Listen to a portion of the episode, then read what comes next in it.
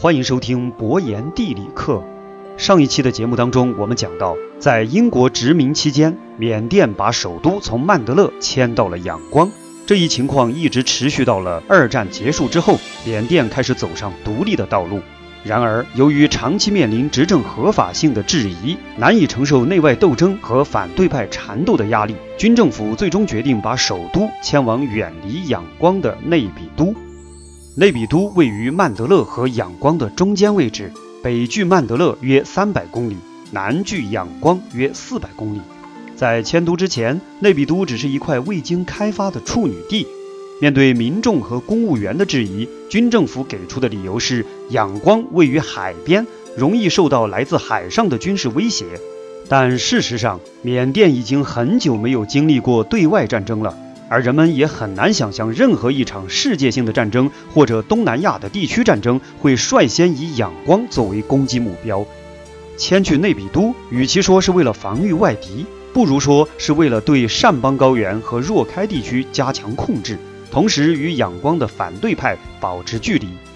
有消息说，内比都的兴建工作从迁都前十二个月就已经开始了，但军政府却有意隐瞒了这个消息。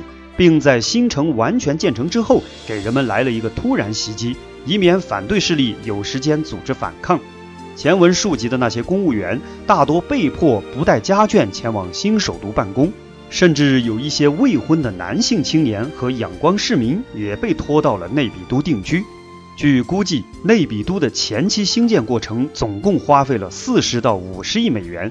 这对于当年 GDP 也不过六十多亿美元，且位列世界最不发达国家的缅甸来说，不是一个小数目。军政府为了支持这座新首都，几乎走到破产的边缘。但由于各种安全性上的考虑，他们还是坚持完成了这个任务。而由于在规划过程中，他们把所有的精力都放在了市工区的政治设施上，内比都的居住配套设施几乎为零。除了被迫迁来的公务员和少部分市民，这里基本没有自己的土著居民。政府又不让带妻儿，导致公务员们一度吃饭都有困难。这就造成了内比都的一道奇景：饭点在机关单位门口卖盒饭的，大多是其他部门的公务员，而他们通过卖盒饭赚的钱比薪水都还高。国内不解的声音很多，国外也有疑惑情绪。内比都究竟能否真正承担首都功能，遭到了所有人的质疑。但军政府似乎并不是很关心这一点，相反，为了让大家承认内比都的价值，他们不仅为它配套了一座国际机场，还修建了承办过一届东南亚运动会的大型体育馆和大型会展中心，以及方圆一公里都没有人烟的五星级酒店。每到夜里，内比都就会变得比故都仰光更加的灯火璀璨。宽阔的十四车道公路两边布置着闪亮的灯火，还能看到一座仰光大金塔的复制品，甚至比仰光大金塔还要大。然而，就是没有人。根据官方的说法，这座首都里有一百一十五万居民。可几乎所有去过内比都的外国记者和游客都在怀疑这个数字的真实性。英国《卫报》记者这么记录他眼中的内比都：街边的珠宝店里有四十个展示柜台，有数十个员工，但完全没有顾客。各国大使馆似乎也可以为记者的描述作证。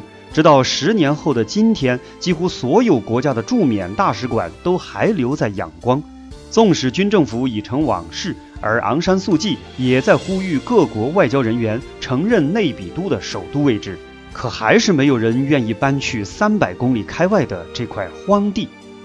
关于神秘的内比都，还有一个公开的秘密：政治大佬们其实也都还住在仰光。内比都国际机场其实并没有太多的国际承运业务，其主要的修建目的之一就是为大佬们提供私人航空通勤服务。白天在内比都开会，下班后两个小时就可以返回灯红酒绿的仰光了。而普通的公务员和基层的军人就只能选择漫长的公路或者是拥挤的火车，基本远离仰光消费主义的毒害，保持了内心的坚定与纯洁。关于缅甸为什么迁都到内比都，咱们就讲到这里。感谢您的收听。欢迎收听和订阅博言的其他节目。我们下期再见。